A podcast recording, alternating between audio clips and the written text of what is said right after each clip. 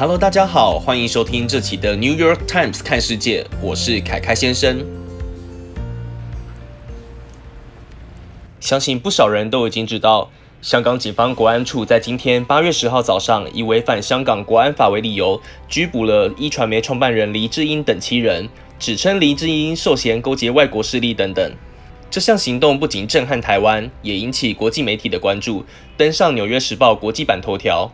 我们一起来听听看国际媒体《纽约时报》以美国的观点如何报道相关的新闻。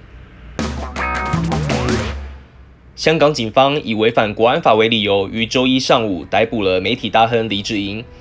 这项举动使得黎智英成为了北京颁布这个法令以来最引人注目的目标，并且这项举动也再一次强调了新国安法会被用来打压香港批评的声浪。并且限制香港的新闻自由，用来反对拥护民主的民众。黎智英的一传媒是苹果日报的发行公司。苹果日报于周一早上直播了一传媒总部被两百多名警察突击搜查的画面。我们可以从画面中看到，黎智英戴着手铐被带出办公室的时候，警方还正在办公桌上翻找着文件。一传媒的高阶主管 Mark Simon 表示。黎智英的两个儿子也被一起逮捕，他们被指控违反公司商业的规定。这也表示中国当局正在调查黎智英的私人投资。另外一方面，苹果日报总部周围大部分的区域也被封锁，记者进入也受到限制。香港广播电台表示，当局已经告知过去曾经阻碍过警方的新闻机构不准出席。这一件消息目前《纽约时报》还无法得到证实。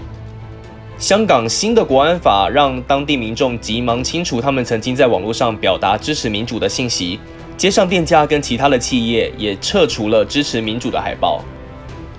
另外一方面，前一集节目也说过，中国还将原本定于今年九月六日举行的立法会选举推迟了一年。虽然北京当局使用的理由是投票会造成新冠病毒的大流行。但这项举动也凸显了北京当局担心亲中的候选人会输掉这场选举。中国对香港的压制促使其他国家政府采取行动。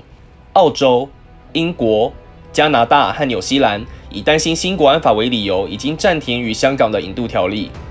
澳洲、加拿大、纽西兰、英国和美国在周日的联合声明中表示。他们严重关切香港政府不公正的取消候选人资格，以及不合理的推迟立法会选举的行为，并且担忧中国侵蚀香港人民的基本权利与自由。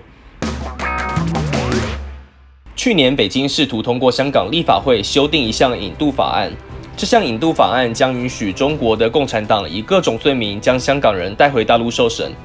香港人去年用大规模的游行和数月的抗议予以反击。并且成功让这项法案撤销。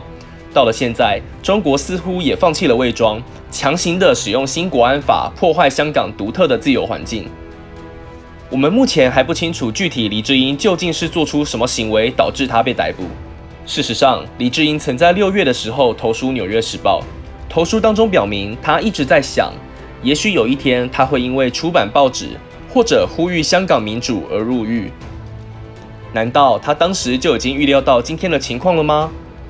香港已经经历了一年多的政治动荡，如今在中国的强力压制下，还会有更多的反弹示威活动吗？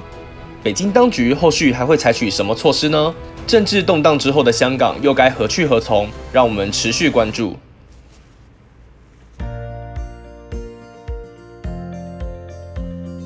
本期的 New York Times 看世界在这边告一段落。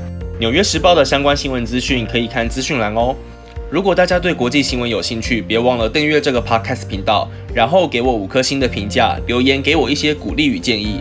我是凯凯先生，我们下期见，拜拜。